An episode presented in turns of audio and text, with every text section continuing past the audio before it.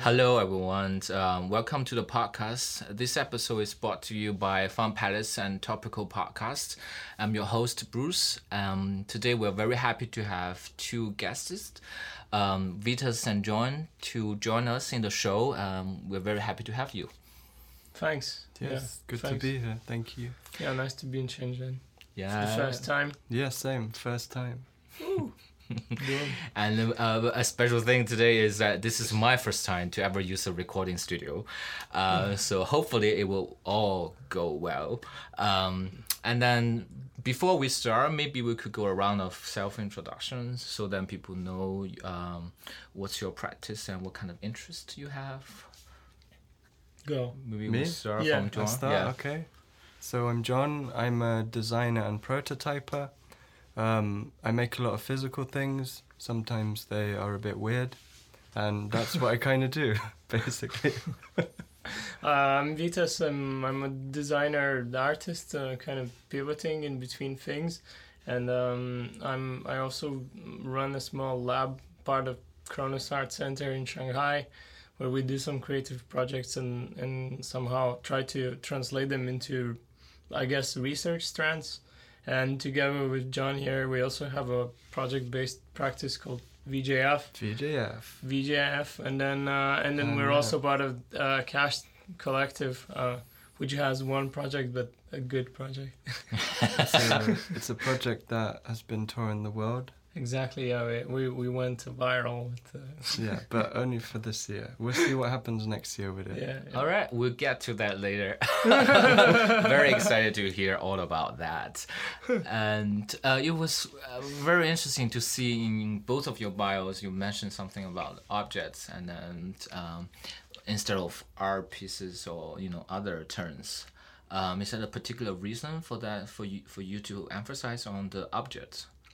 Um, yeah, I think that in my personal like practice, that comes back to the fact that I am a product designer, but I'm not very good at doing that sort of stuff. So yeah, I make a lot of things. I like making physical things, and we incorporated that into our practice um, because yeah, we think it's important to have physical things where everything's digital all the time, and we want to just yeah make those experiences more meaningful.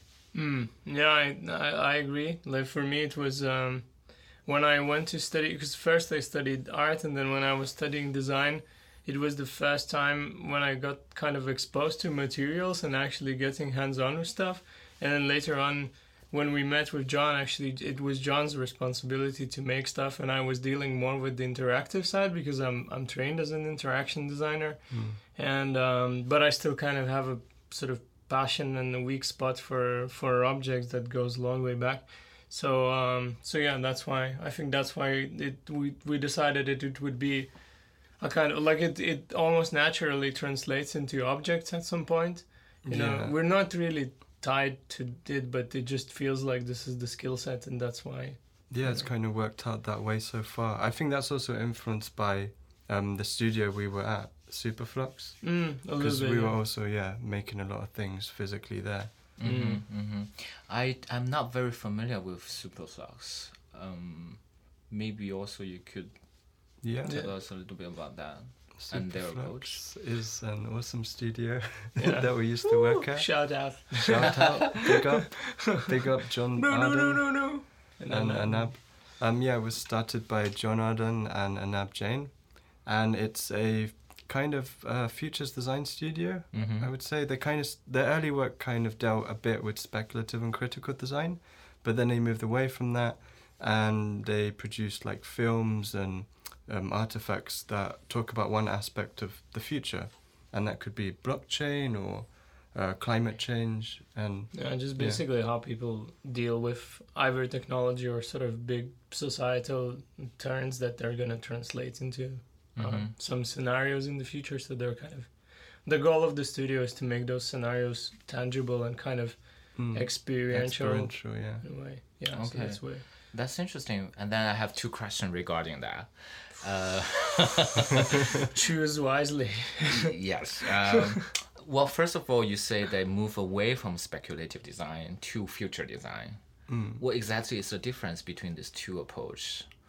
Ooh, that's a tricky one there. No, you cornered yourself. No, I did get corner out- myself. You, I get did out corner there. myself. Yeah, because I feel like many of the speculative design projects I saw Hmm. are kind of with the speculations, they're actually meaning they are proposing a scenario and then they're addressing that scenario that potentially will happen in the future. So I feel that there is already a future element into that kind of practice.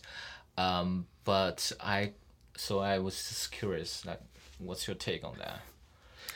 Um, well, this is just going back to something Anabo was, would say that she wanted to move away from speculative design Mm-hmm. because I, I think she kind of felt that it was um, getting to this stage where people were just using it like a sort of buzzword in a way Mm. and just kind of saying they were doing speculative design stuff when they might not have been.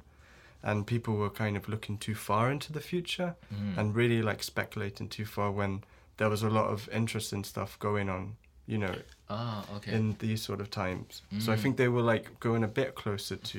I Okay, guess I guess also yeah. just this uh, necessity to somehow be tied to reality. You know, Yeah. speculative design in in its uh, own nature, it's kind of it, it imagines alternatives, but there's no limits for the alternative. So it can be like a a scenario that could be very very you know would have very little plausibility or at least that's maybe where it went you know whereas Mm. Superflux has always had this as a mission to kind of work with people who actually might be, you know, are already or might be one day the stakeholders in creating certain futures or, or turn making, you know, decisions that would actually be impactful and kind of keeping them like allowing them to imagine what kind of worlds they were building. So I think that that was and I think that the the, the correct way to describe it was that would be that um, speculative design was one of the methods used in you know that in workshops Yeah. with people and stuff and and it Mm. was but then it kind of the practice stemmed beyond into the critical explorations and sort of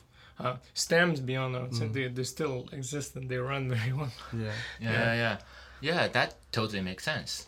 So in a way that they have a more reality roots that is addressing something that's really p- present in a way, or you know, at the point where somehow by reflecting or critically thinking about these issues, the hmm. future is potentially will be altered in a hmm. way, or could have some impact on the future that Yeah. you know Yeah. that's actually you know a, a, a place we're going forward.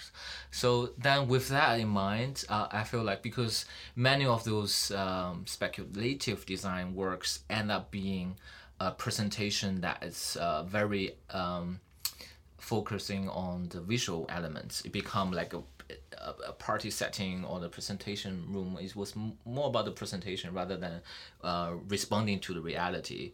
So then with future design at superflux who is your client? Like wh- who are you making this design for? Or it was more feel like a, a, project that you just wanted to share? Or it was a research kind of orientated practice? Or It was what kind of situation? Yeah, it was a bit of a mix. I Okay. think we did do a lot of research and development projects okay. that they wanted to do, uh-huh. you know, because that's you know fun for them and this is like their sort of core, and they would um, end up in like different exhibitions and installations. Mhm. But then, of course, um, they would have client-based projects, and we had clients like the Department for Transport.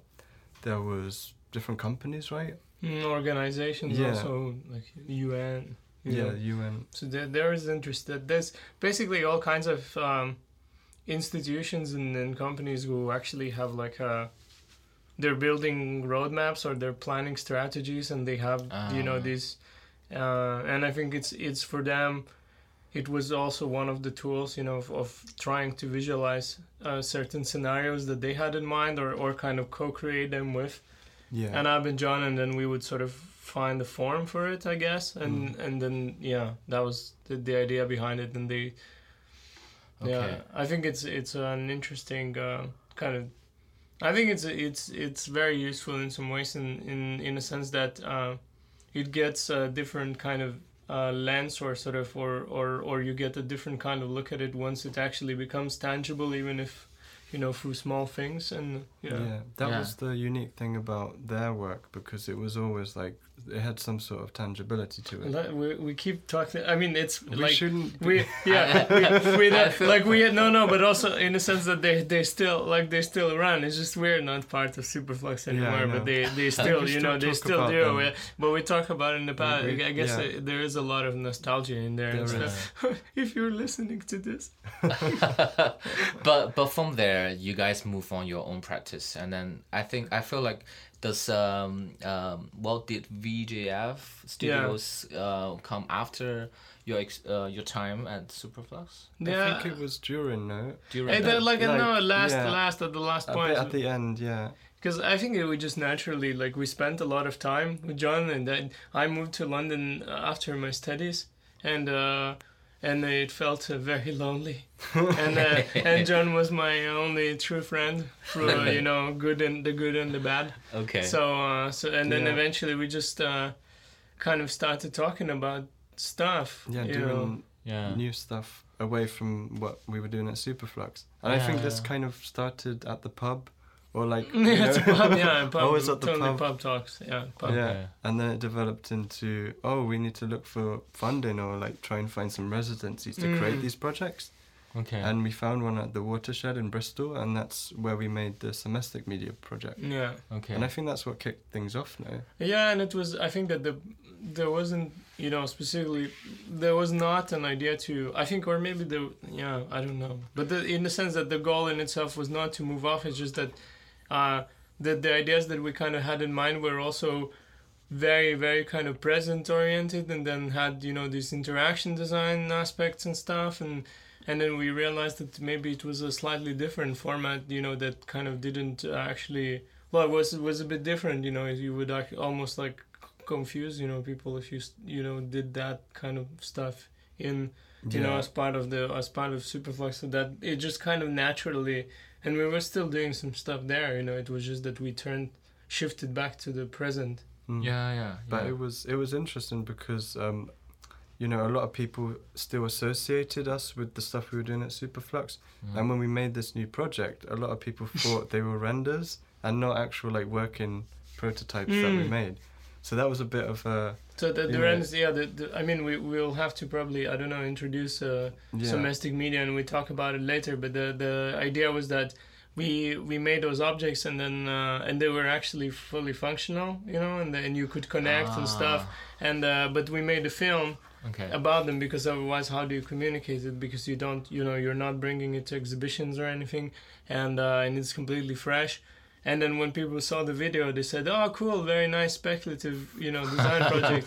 And we were like no no they actually were you know haha yeah cool uh, you know. And people really and today they like some people don't believe that they work as Alright. objects yeah. That's funny. Yeah. So then maybe we could go a little bit back and to say that so when you are sitting in the pub and talking about you know working together and did you already have a clear mind what what kind of approach you're gonna take or what's the main uh, mission of this collective or um, or you are you are mm, uh, uh, confirming all this while doing the first project. Wh- what's the situation? Yeah. I don't think we did have like a clear direction. okay. I think you came to me one day and you were like, "Oh, I have this story about all this weird stuff that's going on with social media and like, you know, my ex or whatever." oh shit i And- thought you were not saying that You don't have to go into that. no yeah, maybe But not. that's what the story, you know, that's what this project's if about. you're really, listening But like, yeah, I mean, yeah, it began with I will stories. promise to basically. do a very good marketing works afterwards. It's ad bit, but you cut cut those bits. out. no, no. Yeah, yeah, I think yeah, it did begin with these stories we were hearing from various sources, Mm. and that's yeah, that's kind of how it started. And Yeah, we didn't have a clear form No. of what we were gonna produce. I think one like the the the clock from the from the domestic media was the first one that kind of it, it it was there in the beginning of the project and it was questioned later but then it stayed whereas the other two the radio and then the um, the tv set Mm. they kind of were a bit more flaky and we were we just wanted to make free things and then we thought out which one you know would we touch and stuff yeah, All right. Okay. Yeah, that was- So maybe now it's time we we could talk a little bit about the somastic um, medium that project. Yeah. and How Yeah. it comes about and you know. So yeah, Domestic Media is um, it's basically a project that has three objects that talk about um, time, distance, and importance in different ways, and they resemble objects from the past century. So it's an old school looking clock.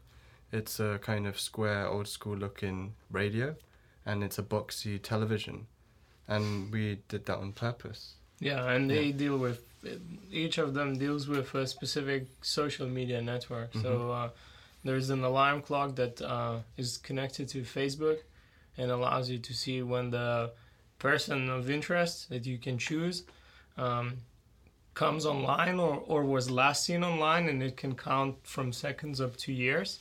And basically, the clock just buzzes if, if they come back online. And then there's a radio that announces Tinder profiles via text to speech, so you don't see the image. And then Mhm. finally, there's a TV set that shows you Instagram stories from your own feed, and then you can replay your favorite stories, uh, or I don't know, or not favorite stories. But the idea is that each of these objects simplifies a very specific um, Function, function yeah. of a social media network in order to kind of crystallize the discussion point around it. Because what we I think that yeah, there were particular stories from which the pro- project kind of took place, but uh, but the more sort of global framework for it was that mm, social media by now is a very very complex thing with a lot of uh, you know questions that arise, and we kind of felt it in in various conversations, you know, and talks and whatever we were attending in regards to social media. And then um, the idea was, yeah, that uh, we said, okay, maybe we can crystallize some few points that we find interesting and then we use those objects as a lens to kind of have a conversation around this specific topic Yeah, it's it's kind of like a moment to observe what you're kind of doing in a way, hmm. because we all get like obsessed when you know someone's seen your message, and then you make up these stories about oh why haven't they replied to me, and you just create these like scenarios in your head, but obviously it's wrong like half the time. So we just wanted to create a space where we could say, look and observe this behavior that you're doing, and this you know your phones and all these apps are making you do this. Hmm. So you were saying that by transforming this into this somehow old-fashioned and outdated kind of objects, it gives us uh, some room to reflect upon our own behavior that on the social media. Yeah, exactly. That that was one of the core points. Because we also by by trapping say by trapping these bits of algorithm into into these objects, we kind of purposely limited the interactions as well, which means that for example with the Tinder radio you can listen to those uh, profiles of people, you can hear their bios, and then there's a specific switch which you can toggle and then you can follow your matches so it gives you a very precise distance to all of your matches but you cannot interact more than that you can Mm. maybe raise the volume Yeah. but you cannot the same with the tv for example with, you can replay the stories and there's a screen that calculates how many times you watch the story so you can think okay why is this the story that i watched the most you know and uh, but you cannot really send anything back to the network so it's a bit like uh, like the the days of the 20th Yeah. century media where you were watching the telly and of course you could You call can't- up you could call up you know but then you can pick your phone and interact with the social media the way you Mm. usually do so this was really to kind of limit the use of uh, uh, right Yeah, yeah. Mm. It was to limit the use. Yeah. Yeah, but why do you think the approach of limitation? Also, you use the word um, dissection. Is that the word that you use in the description, right? dissection Dissection. Dissections, right?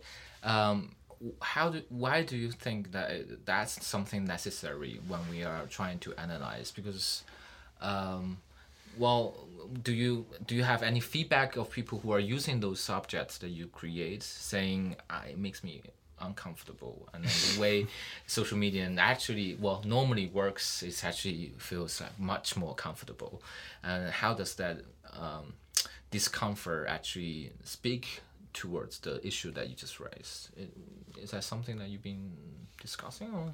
I think it more. This more shows in the Cash project now mm-hmm. because that really digs into like your own personal data. hmm Um, and with the se- Domestic Media project, you know, our initial goal was to make them so that we could give them to people so they would live with these objects for a month Mm. but we haven't got around to that yet because Ah. yeah, we stopped at that round. things, yeah. yeah. But how does it gonna work? So people have to log in somewhere. Yeah, Yeah. they just basically re- there is an interface. Essentially, it's it works like an IoT object where you you bring it home, you connect each of them to the Wi-Fi, and then uh, you can locally just go on your computer or on your phone and then access an interface that allows you to put in your own credentials, and then Yeah. based on that you you sort of interact with it. So it's true, like because this was the yeah this was the problem no we we we had a strong idea of giving them to people then we didn't get around to it because of uh,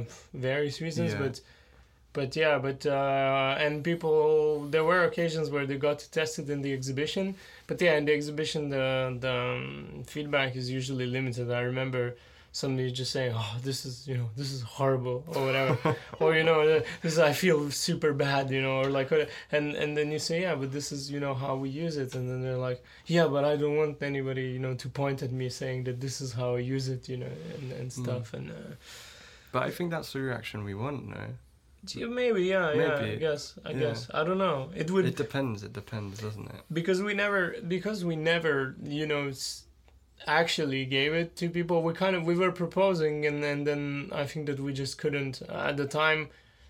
Again because of the the same reasons that we were part of a studio which has a strong name you know and we were kind of offering them and then people were taking that they were fictional objects you know and we couldn't spin it off as well it, and this was you know a year ago so we were proposing we were proposing to people and we said oh do you want this product we're going to send them to you for free you know help us you know be some do some dead Yeah. bets testing and it was just really quiet people like yeah uh, you know Maybe, yeah. ooh, yeah, so Huh. so it just didn't work out i think it didn't kick off Mhm. um but i mean we've showed them in various exhibitions along and we made the film of course mm, that kind of digs into it which yeah people often yeah yeah yeah it explains yeah but we didn't have a lot of feedback Mm. which would which was That's a what- bit disappointing Yeah, but I felt so interesting to know that one is being um, shown in that way, your behavior be, become much more obvious, mm. and then you become much more aware of, of what you are doing.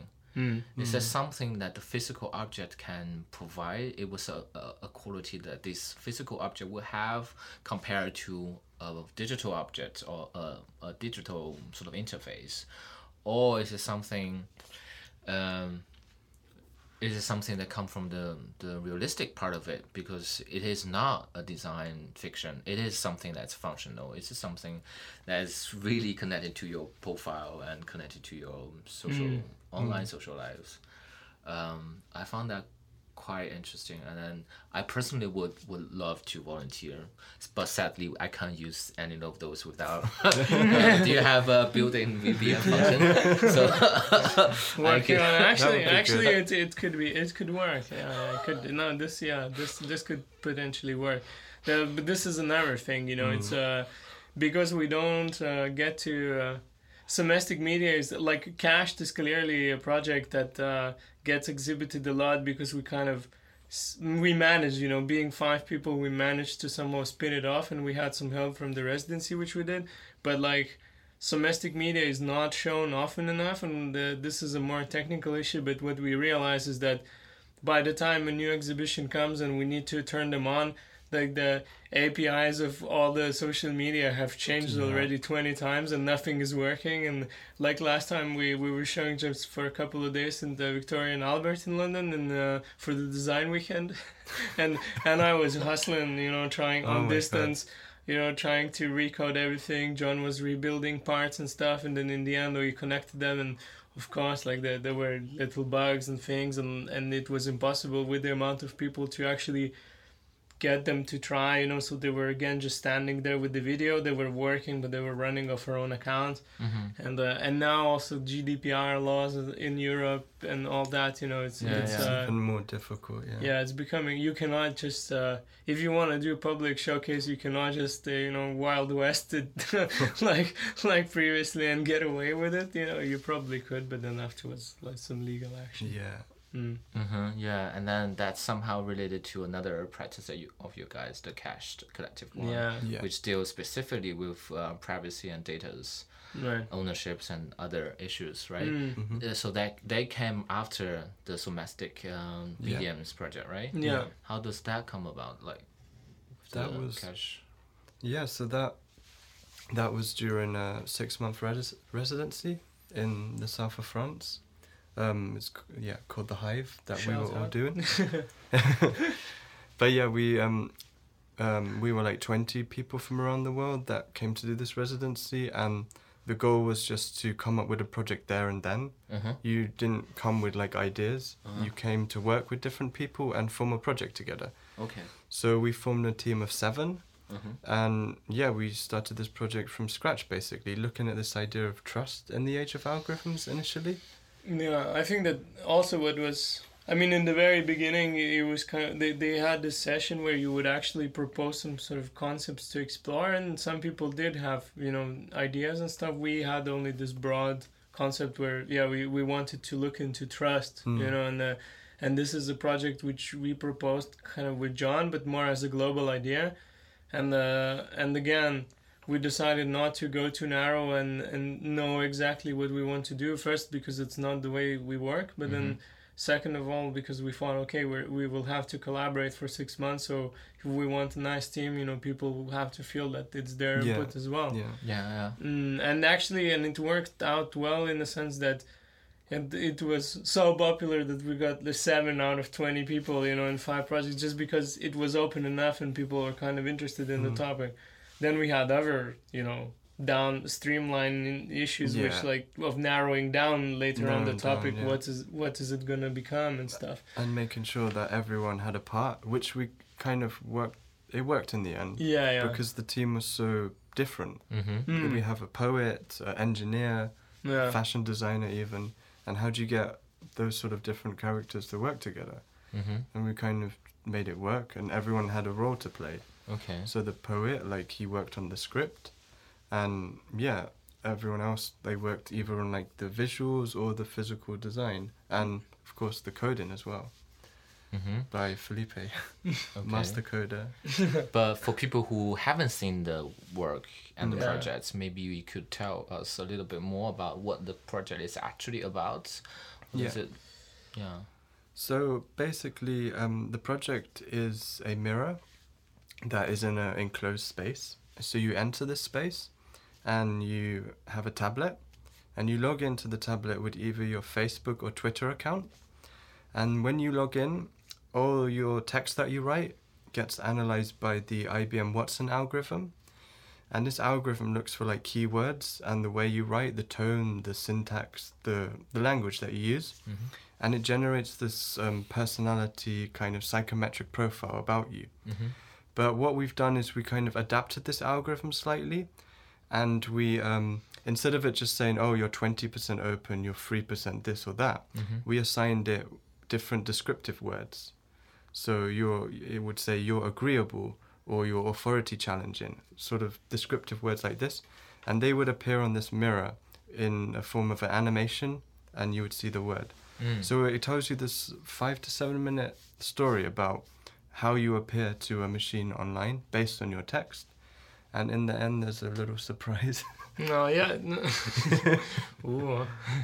No, the, the the idea I guess is that so first of all uh, we use this uh, so two two way mirror which is at times a mirror and at times a screen, so screen, you yeah. kind of and and we wanted to create this encounter with your digital self as opposed to your physical self so yeah, you So see just- the reflection. of, Yeah. yeah. you're you're just playing in between the two, and then the narrative is also um, it's a mix of actually that algorithmic output and then our creative agency where we kind of allowed ourselves to to go a bit deeper and also a bit more literal with it because already the algorithm itself is is it's interesting you know I I I was talking about it the other day and I said it's it's like reverse Turing testing people you know because if so if the Turing test kind of tells that you know upon certain consequ- uh, upon, upon certain circumstances machine intelligence you know is, is possible then the reverse turing test it's used often in uh, debugging where the programmer tries to uh, put like himself or herself into the framework or the logic of the machine in order to kind of figure out where the bug is you know? So Mm-hmm. so this is a reverse and then from the machine side where where now the machine is kind of trying to understand in terms of quantification the person as a human being you know so that we're social not that we're like a data point of coordinate somewhere in you know in the world and uh, yeah so i guess that this was one of the key things. And uh, and then we played around with this narrative of like what kind of person you are what kind of person you could be if you tried really hard and then and then if you became that person that ideal person of some sort then you would be a perfect profile for us to uh, send you targeted advertising and then send you uh, I don't know propaganda and sell Yeah. you hipster stuff you know So this this of course is a reference to the big GAFA companies that you Mm. know own a lot of our data and we freely give without knowing you know yeah that we are. So that's um, that kind of goes back to this other point as well about people because people they had to try it right Mm-hmm. and you know in the different countries that we went to people tried it and they used it and they understood what was going on. And we got like a whole range of different reactions. Some people like they were really angry at what it said about them because they Mhm. didn't think that they were that type of person. Mm. and there was like a bunch of like um, younger people that used it and they were very shocked because of course they share a lot of their lives online. And it knows you know just from certain keywords it knows them up to a t right yeah that's pretty much what cached is But for you guys, for that project, do you think the the description, whether it's accurate, the accuracy of the description, does it matters or, you know, it was just a The- the- mechanism that you're trying to make a point? Uh, it's kind of Mm. it's it's I guess it's more nuanced Yeah. than that in the sense that it kind of matters in the way that we felt at least I felt that people were engaging with it differently in the sense that it was easier to approach these data kind of topics because you were talking in the in the sort of language of a horoscope Mm. fortune teller as opposed to a language of a machine Yeah. so that was one thing Yeah. and then uh, yeah I, I think that i say that every project for example that i've ever done kind of revealed something to myself and, and this is when i find that you know the project successful or not but i feel that you know for for me it had a certain meaning and uh, and i think that what it revealed to me was that um, because this was also kind of inspired by all that Cambridge Analytica stuff, you know, the the psychometric scandal of scraping a lot of data and then Yeah. profiling and then Yeah. eventually influencing political opinions. And I realized that, you know, we didn't work with the Cambridge Analytica algorithm, we worked with the IBM, which I think is, is just as strong. mm. And actually, I kind of think that it wasn't even close, you know? Like that there's also people who are saying that this was just a big PR campaign, you know, and then it kind of coincided with the fact that F- Facebook back then was kind of responsible for uh, sort of arranging the content in the right way so that a lot of news companies and, and you know magazines were kind of upset with, with them because their content would not show up just because they were maybe writing against Facebook or just randomly the algorithm.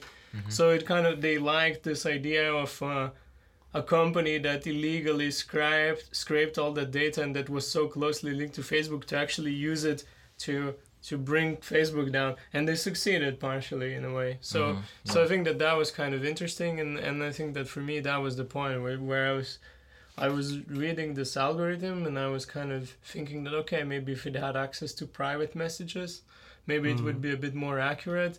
Okay. But still, it's a bit of a horoscope in a way. yeah. You know? yeah, yeah, yeah. yeah I think there's a very important issue here, which is I, I give you another examples. Um, in the show um, from Palace, there's a work um, dealing about the uh, verification um, process online. So basically, we've encountered you know something like you, you know uh, CAPTCHA. Yeah, you need yeah. to put in the right words, or they give you a set of pictures pictures that for you to recognize yeah. whether there's a street sign Exactly, or yeah. or and then so and then also uh, people will go that far saying that they give you four pictures and ask you to tell which one is funny um, it makes me to th- think, you know, how an algorithm will tell whether the operator of an interface is a human or not, and what does those questions are actually reflecting back on the very nature of being human. But then another question on top of that is the algorithm that we use is not really something that it's uh, it's not it's not it's not the only truth. Um, in other words, there's so many different algorithms. The algorithm that you use to analyze the text, uh, and then there could be other alternative algorithm that will have a different results. When we say facial recognitions, we feel that there's a technology that could recognize your face, but there's a, a, a, a group of technologies that could recognize your face all in different ways rather than this one thing. Because when you realize that there's other alternative you start to realize that it's, it's not I, I don't know how to describe this. It's not like um, it's not a factual thing. Everything is uh, proximity. Everything is um, uh, simulated. Everything is trying to make the best judgment while while always making errors um, so when we are facing all these uh, products that the thing is that we could we could be more confident in ourselves or rather not trust those so naturally i don't know how to describe it does it make sense does this Uh, yeah, I think Yeah. I think I kind of get what you're Mhm. you're yeah trying to say. But I think as humans, we always kind of feel that we need to be validated somehow, Mm. and that's why people hold on to these horoscopes and you know tests. Personality tests are example as well. mm-hmm. You know, the, of course these things are not going to be hundred percent accurate because humans are complex and you know we're not all the same in the end of the day. Um, we're very different. Mm. But you can't you can't just we always try and categorize ourselves into like this sort of person or that sort of person. Mm. I think you can loosely, but yeah, I don't. Yeah, and I and I think if it goes down to the algorithm side, you know, that's even more uh, complicated Mm. because you know when you say, for example, even when you say uh, uh, like a, a series of technologies or a collection of technologies recognizing our face, whatever. Well, actually, they're not even recognizing your face. You know, they're recognizing a contrast in pixels that is Yeah. arranged in a specific manner, like and they're doing of images that yeah, and and and so and even this, you know, so the idea that it's recognizing a face, it's kind of approaching the vision of a machine, you know, to closer to ours, and and Mm. this is, yeah, it's always it's always gonna remain. I guess a little bit biased, you know, as long as the input is human and the input is, um, It's I think it's yeah. it's likely to always remain human It and will. stuff, you know, and uh, mm-hmm. so uh, Yeah, another way to put it, I feel like sometimes I f- we feel that the technology is doing the, is making extension of human being, but then for many times I feel that they're doing uh, reductions. Mhm. Um, because the real human interactions, there's so many details that we could not rather capture or tell, but then it still somehow affected the result of the interactions. Mm. Uh, even though maybe the result is limited in a sense, but then still it the possibility was still there. But now when we talk about when we are designing all these technological objects, uh, all these options is is is pre-built or it's pre-decided already in the algorithm. It's built-in uh, options. You could either fall into this or that, but then you could never go beyond that because it will never create on the way a new catalog for you to be. Um, in that sense, for examples, when we are trying to design the smart home, they give you all this scenario where the smart home gonna help you. So when your refrigerator is empty, they're gonna order something from from uh, Amazon to fill. Well, not Amazon.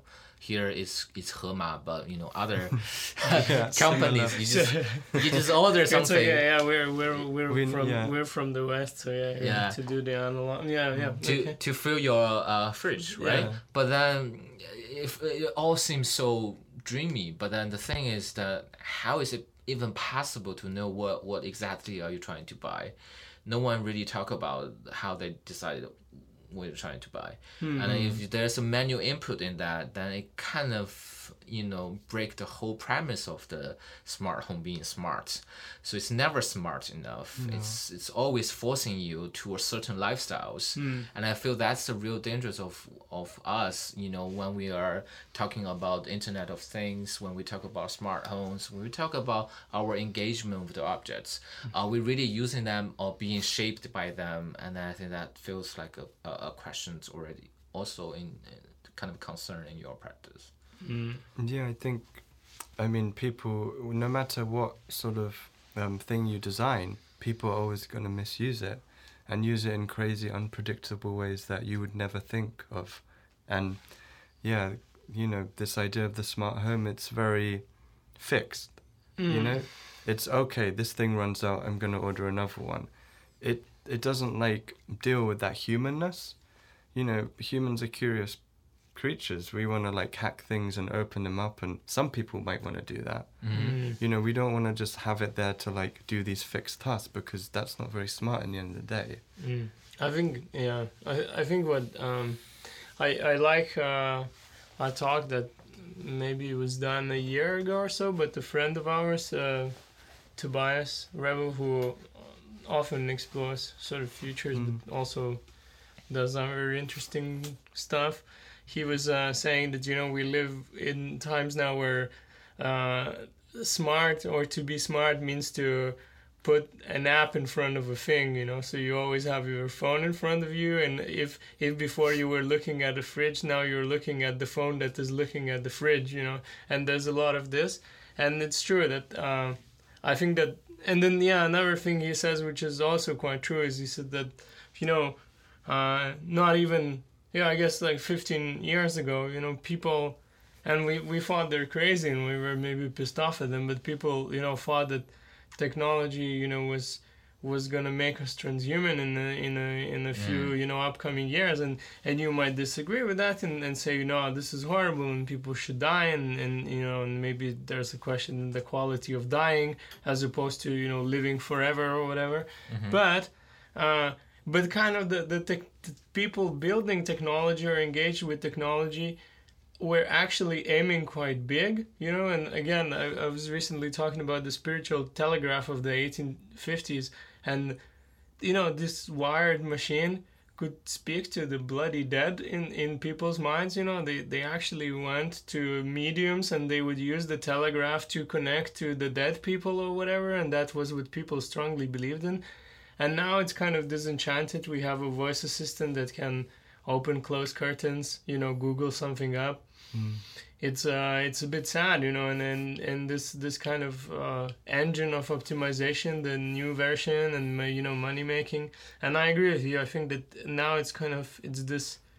Uh, there's probably going to be little innovation in this idea of a smart home unless we kind of stop and take maybe a more creative stance and where we kind of start experimenting with those devices and with those machines and kind of trying to completely flush it you know and Yeah. maybe keep the the, the the the the shape but you know destroy the the brain or something i don't know you know but, yeah, yeah, yeah. but it's the time like if either we do that or i think that this whole idea of the smart home will sink in the vast abyss of uh, climate change yeah, yeah, yeah. I, feel, I feel that we definitely reach a point where we need to really radically redefine our relationship with all these objects. Yeah. And then speaking of that, and then because I know you, both of you are designers and you are object makers, uh, have have you been thinking about this? If there is an alternative approach towards design, or um, yeah, is it something that you've been thinking about? Towards designing all these objects. Another way? Because you you mentioned a little bit about the um, uh, uniformity of Mm. social medias because that's basically the previous way of designing because obviously people are following these protocols. Yeah. And then you were talking about technological uh, convenience and that i feel like that's also something how do you define something being convenient?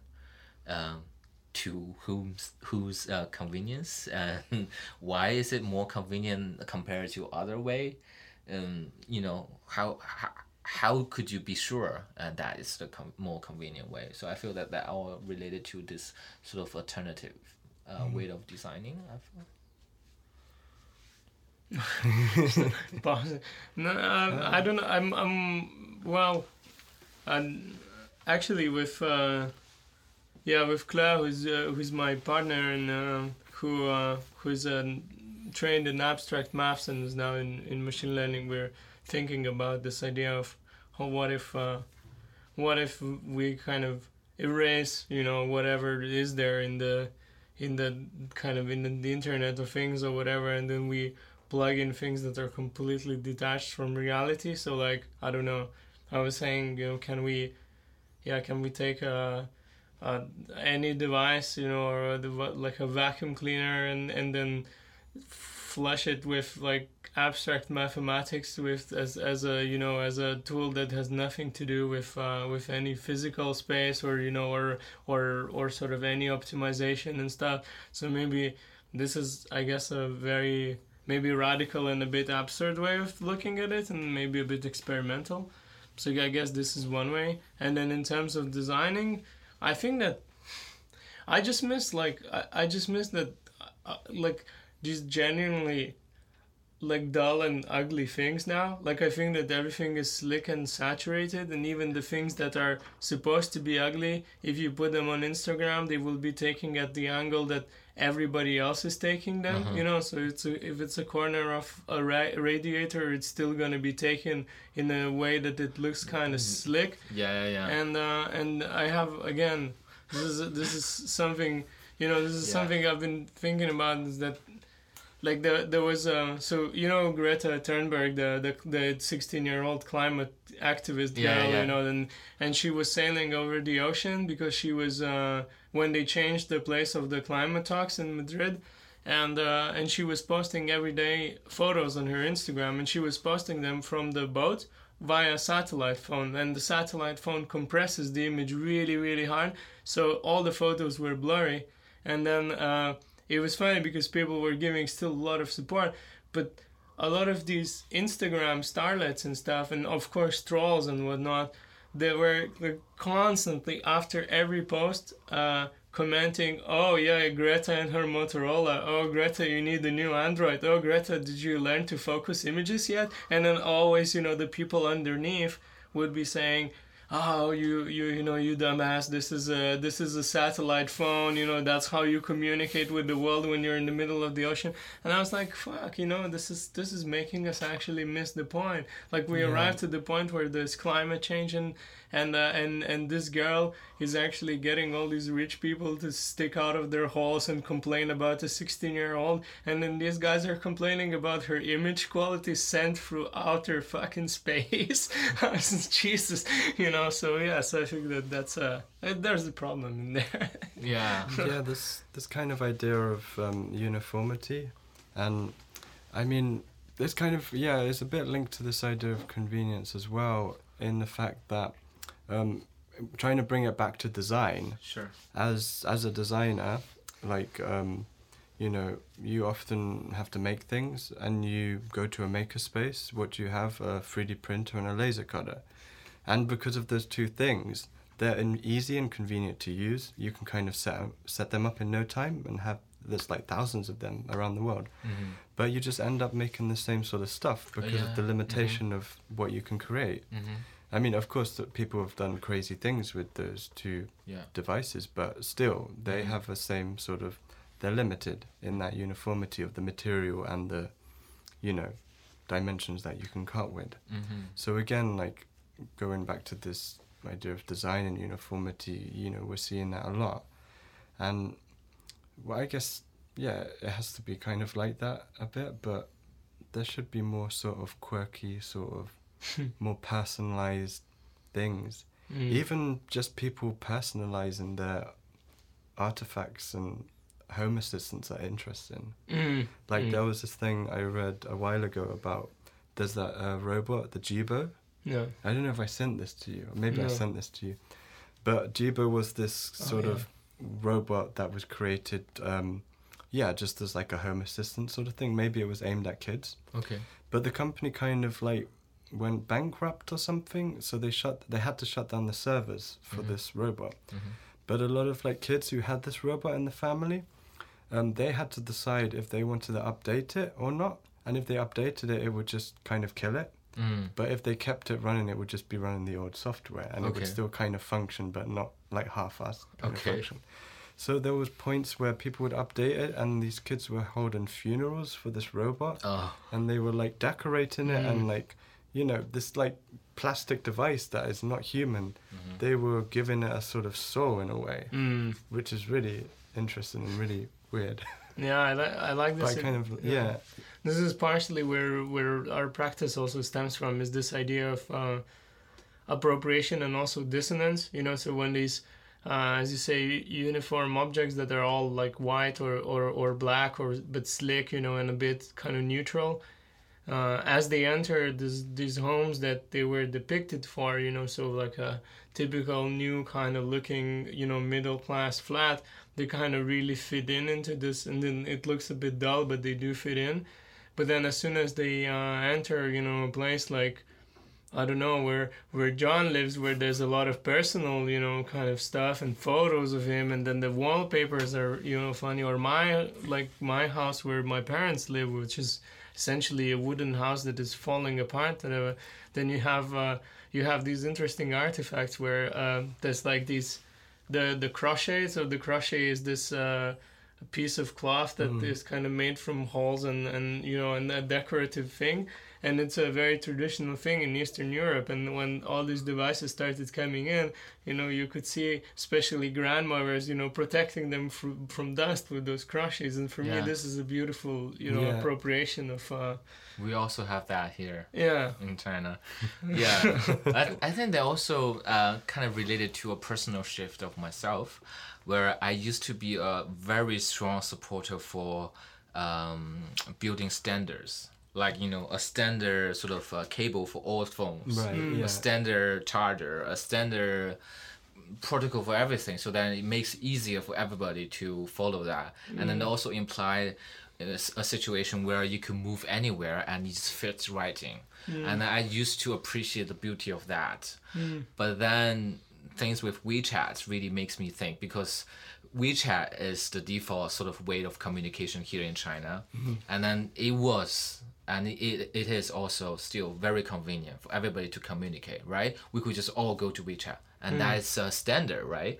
But then with the close sort of uh, network that wechat is giving out and also the sort of uh, uh, uh, unfair power dy- dynamic that is implanted into the software i feel like I w- I'm willing to take the extra trouble and the extra mile to communicate with my friends on other sort of Yeah. uh, softwares, and it makes me to question all of this um, universe, universal standard Hmm. within technology, and why do we want that, and what's the potential risk of it? Hmm. Yeah. Because um, it really makes me to think about the locality of technology yeah, why you know m- you know how a technology might be located in a specific uh, area to a specific group of people and how that could somehow reshapes the relationship that we have with those yeah. things I think this kind of goes back a bit with um, data and the owning of data by you know the big sort of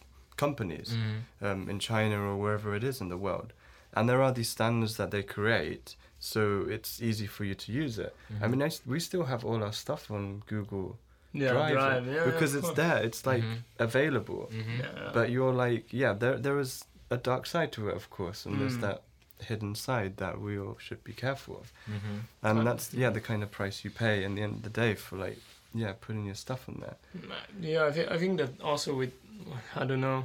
I like I, the thing that I'm thinking more and more about recently is that actually, you know, stuff that is worth the money it costs, you know, and we just got used to consuming either, you know, either free or or cheap crap and then demanding things to be cheap. And this mm. kind of gave a new way also of you know of, well of day like of, of labor and you know where it's kind of telling people that now you know this is your low salary and with this your low salary you you have to survive and maybe your rent is expensive but then everything else is kind of cheap. And then you know it's it's a bit naive to expect that you know you you pay cheaply and you get a good service. And for me the this idea of the hmm. like the the WeChat for me is like the most interesting of, of all the social networks because or not even social but all of these massive apps you know because i don't know even if you go on baidu or whatever you it's still pretty clear you have like an advertisement that pops up every five seconds and you have to wait for it WeChat doesn't have anything. You know, you just streamline use it. There's no ads, there's no friction, there's no it's like a perfect, you know, application that came on you from the sky, you know, where everything fr- is free and everything is beautiful and then you ask yourself, yeah, but okay, so if I am the user and this is what I get, where did they get their salaries yeah. from you know and and then you realize that yeah there must be you know so this is the the free model but also not even the free model but this idea of, of cheapness is is also another thing that i'm kind of yeah I could recently really concerned with I'm, I'm i'm sort of i'm realizing that yeah actually we just got used to to ma- being massively un- underpaid and then consuming crap for cheap and then you know just being happy about it as long as there is something to consume Mm. yeah, that is. Um, Sorry, it maybe went too far into into the labor dynamics, but I, I was kind of you know. yeah, because when you're talking about, I, I was thinking about something, but I lost it. I'm sorry. I'm sorry. No, it's okay. No, but related to the to the labor issue that you just mentioned, I feel, mm. uh, because I, I don't know, like, then, w- what is the alternative futures then? Because does anyone need to know a little bit about technologies in order to be a more conscious consumer, or, you know, because for me, one of the reasons I wanted to do some workshop like tomorrow with, uh, with us, is because I, I feel like with more people having a, a, um, a understanding or deeper understanding of technology, then they will be having this informed discussion rather than a discussion that is pointing to something that is purely imaginative, because you know for many people it is purely magic. Know, how things come out with it. It was like, wow, it's a little box. And you can do all these things Yeah. and then it is magical i feel but then i feel you know with more knowledge then maybe we could somehow gradually shift the dynamic, dynamic that we are having right now um, especially in a country Yeah. like here Yeah, I think I think you don't need to like have a great deal of knowledge about it, but just like being curious about, yeah, what is this doing? Like, how is it kind of working? What's kind of happening here? And I think people are starting to question these sort of things, um, like a lot quicker, because there was that. There was that FaceApp thing that came out a while ago that made you look older. But that was a bit. That was a bit of a viral thing. It was you a viral it was thing. Just, uh, yeah. But like, if that happened in the past, people would still be using it. Mm. But like after like a week after this had come out, um, newspaper journalists were writing stuff around. Oh, hold on a minute. Maybe we shouldn't be using this because it's like owned by this company and it's doing this and Yeah, it's yeah, just yeah. using your face to like do Yeah. whatever. People were starting to question it, and they weren't just blindly kind of installing it and using it. I mean, people were doing that as well, but Mm. that sort of moment was a lot quicker. But yeah no, and also I think that even even here, like recently, there was the story about the guy in Chengdu. It's the first, uh, I think, historical court case for data privacy in China because it got accepted by the court. He Yeah. kind of he winged it very nicely. So uh, d- what happened is that uh, there is uh, some sort of environmental or, or whatever theme park in uh, in Chengdu, and uh, and this guy who's a professor in the tech university there, he was uh, always going to that park and had an annual membership, and the entrance to that park had fingerprint scanning, and uh, and suddenly they changed to facial rec- recognition, and this guy was like. You know, no, I'm not gonna give it to you. And then he sued them because they didn't wanna. I think they didn't wanna give him the money back for the for the actual because he asked for his membership money back. Right. And then he sued them, and, and his comment was very interesting. He said, I have nothing against the government doing facial recognition because I believe that, you know, they want good for their people and that, you know, maybe it will help them one day prevent, you know, bad things from happening. But another question is when, like, a theme park who has no idea of what you know data privacy is and what it starts implementing this technology just because some other company convinced them to Yeah. yeah. that's a, and and it's interesting and and his case got accepted and uh, so so i'm wondering what's i didn't follow up but i'm I wondering think he what's going- won. yeah All right. okay That's good. oh cool well see things happening everywhere Things are happening. Yeah. he won his uh 200 yuan uh, membership money back. Still still something no but it's kind of significant in terms of data and stuff so Mm. so yeah i think that people are paying but i, I think that we should start to- also getting yeah, used to, to to paying for things again because unless we pay like there's nothing that comes for free Yeah. you know Mhm. or or we bury capitalism whatsoever you know and then we don't pay for anything but That's a uh, grand statement. yeah, exactly. Yeah, but uh, you know, it's not likely to happen. So then we we have to understand that we are paying with something, and if it's not exactly. money, then it's, It's probably something something, worse. Yeah. yeah. yeah, yeah. Yeah. And then in terms of getting this message across, and then some of the message we wanted to communicate are actually quite complicated. Um, and then in both of your previous practice, that there's an emphasis I feel to make those things in the straightforward and this uh, accessible way to, for the wider audience. And then, and then I was just wondering, is there any experience that you could share? Because I feel like you know when you are really talking about something critically, it is harder to communicate because you have to go also the same length to a place where you could understand all this. While when you are competing with commercials, with you know marketing, uh, advertisements, those are message that's so easy to absorb Yeah. and so so deceptive in a way. Um, it could be totally misleading, but people trust it anyhow.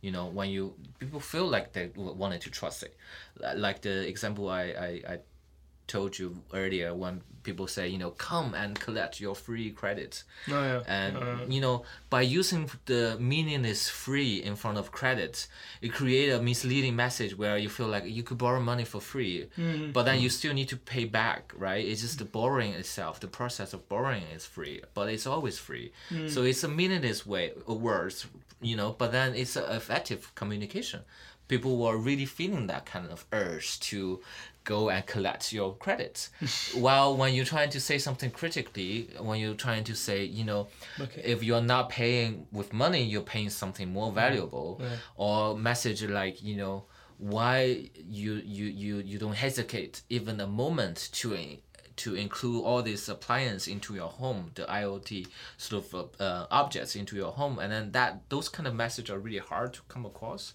Mm. i was just wondering if there's any experience or struggles or you know I mean, that you have can you send me a, a link to that credit? I, I would like to claim a credit. I, some I, free I have a collection of those. Okay. I have a collection of like- advertisements. So how many credit? I would like some credit actually. It's really crazy. Ten credits. Ten credit. Ten credits, No, please. no, it takes I- like a two minutes, my- by the way. Oh wow. my no, my best experience from last year is this um, this event that where where I broadcast. It was in France and it was pretty like it was supposed to be big key, but I don't know, but it was not because there was not a lot of attendance from people. But I think it was also related to the fact on when they did it because it was during working hours and potentially not over the weekend. I don't know why, but they have this uh, event in in Lille in north of, France, which is called uh, Le Grand Barouf Numérique. And so it's um, it's hard to to translate, but basically, uh, what they do is they create a forum for data privacy that is free for people to attend and that is super super user friendly. So uh, they invite the participants to to come there for two to three days and and then they kind of introduce various things around data but to the very very basic level you know they say okay so when you when you get you know when you log on to a social media network your data is recorded and then it is getting you know it's being sent to the server and then what's a server you know and then it explains to Ah. people what the server is and at every day they have panels which is a which are debates basically where representatives from both private sector corporate sector uh, organizations they come together they debate over topics. So for example uh, a topic of whether uh, we should own our data and then whoever wants our data would pay us you know, to get our data, or whether, for example, the government, the state for, to which we belong, would uh, tax on every company who uses our data and then use that tax money to invest into infrastructure you know? So these kinds of debates and then people can choose which side on the, they, they sit on and then sort of they can change their mind. And after the, these three days they do a vote and people after being informed they vote on actual uh, data legislations that the government of france is uh, is pre- well sort of is projecting to vote on that year and they bring the votes to to those people who will be organizing them and say look this is what people after being informed decided and this is what they want.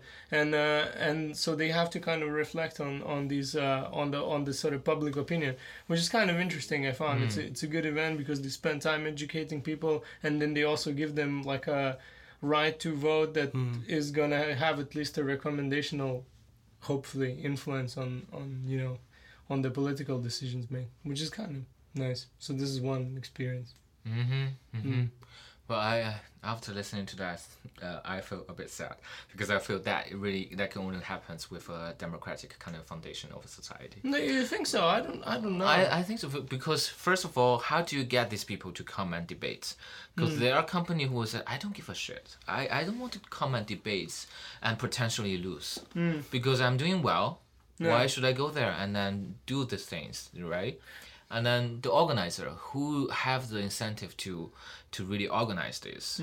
If here normally if there's no money or frame, um, people don't are not doing th- anything, and even when things like this are organized, here we do have forums somehow similar to this, but it's organized by Tencent or Alibaba. How could you trust those forums? I, I, I, I, I, will be seriously doubting about about the, hmm. the, the approach that we have. So yeah, I do I do believe it, it becomes a political thing where, yeah. I, I think that for me again going back to the guy who who won the, the you know the, the case as you're saying I think that it's a good example that you know there is a distinction between who who has the right to to at least like this partial you know decision but who has the right to own and dispose the data and who is responsible for the security so I think that this could potentially be a nice debate to you know to take place because it's not you know it doesn't directly challenge anyone. It's just saying that you know if you're if for example we're already living in a data society then you know we have to ensure that whoever takes you know that data has to has to kind of you know deal with it responsibly. That's a you know it sounds to me like a debate which uh, could involve uh, not only companies but also uh, people and i guess the, the government as well. It's yeah i don't know. Maybe I heard that I heard that there's a story where like so again Greta Thunberg she was traveling by train through Germany and then uh, she posted the picture of the yesterday I got to know that she posted the picture because their train got cancelled and she had to sit on the floor because the trains were overcrowded. Okay. and then uh, and then she tweeted it saying like oh I had to sit on the floor but blah blah blah and then apparently Deutsche Bahn the, the train provider got pissed off at the tweet and they said oh yeah but like on the next train you were tweet treated with like first class and stuff. And uh but then the whole thing about it was that it became this thing where then they were saying oh you know then some people were then you know dissing her for taking the first class then some people were blaming Deutsche Bahn and like whatever. But in the the end of the story was that when they said like that she was traveling on the first class they said like they stated exactly which train and at what time she took it you know because they really wanted to prove that she was treated to this first class experience and that's against the GDPR law so so so it's it's it's basically a privacy breach and now there's all this like legal action against the Deutsche Bahn for like stating on Twitter Oh. which train was taken by because it's a security issue and it's so crazy and then mm. you're like wow Yeah, that is funny. Yeah, it was our way of ending a story. life's complicated you know? Yeah, yeah. And I think um, I'm just curious now. Like, uh, what is your topic for tomorrow then? What me? Yeah. Yeah. Um, so my topic for tomorrow is kind of a two-part talk. I'm just gonna like kind of look at this idea of technological convenience, kind of try and unpack that a bit. Mm-hmm. looking at um, early prototypes for automated stores and various other things that I found. And then in the second part, we'll look at, yeah, our sort of practice, the project, domestic media and cash, and our kind of approach, basically. Okay. Yeah. So that's yeah, that's what I'll be talking about. It's only for thirty minutes, and yeah, Mm. we'll see what happens. What kind of what kind of format was that? Was that what, what's the occasions? Uh, it feel like a, it's a long list of lineups, right? Yeah, it's this thing called the D Talk series, and I'm on a section called A Maze of Technology, and I think there's four Mhm. other people speaking, and there's a panel at the end. Okay, I guess Shenzhen is really because I feel like right now at this moment there are few events that's actually related to uh, technology that's Mm. happening right now in Shenzhen. Hmm. That there's uh, the next generation nat- nature happens in uh, a design museum, Right. and then um, there's the design society where they have the art electronic arts um, respective show Mm. there and then in Pingshan there's a new area in Shenzhen there's uh, Roman Signer and other medium artists Hmm. and um, and also this month um, December is the I forgot the official name but it's like uh, technology technological innovation month or something like this okay. Right. so it's uh, really like a government thing you know they're Mm. trying to promote innovations Mm. technologies here in Shenzhen uh, um, so I feel like yeah and I, I really appreciate that more talks are happening right now in the city and not only maker culture but then more critically um, engaging kind of conversation. So it was really nice to have you guys today. Um, I think we reached a natural pause then we could take a bit rest and call it a day for the show. Is that Yeah, yeah. Yeah, that Yeah, that sounds great all right thank you very much to Yeah, be the thanks. guest Yeah, thank thanks- you for thanks for having us. Yeah. Thanks for listening to our nonsense. yeah stay tuned for the next episode yeah, you you do that. Yeah. 好了，哇哦！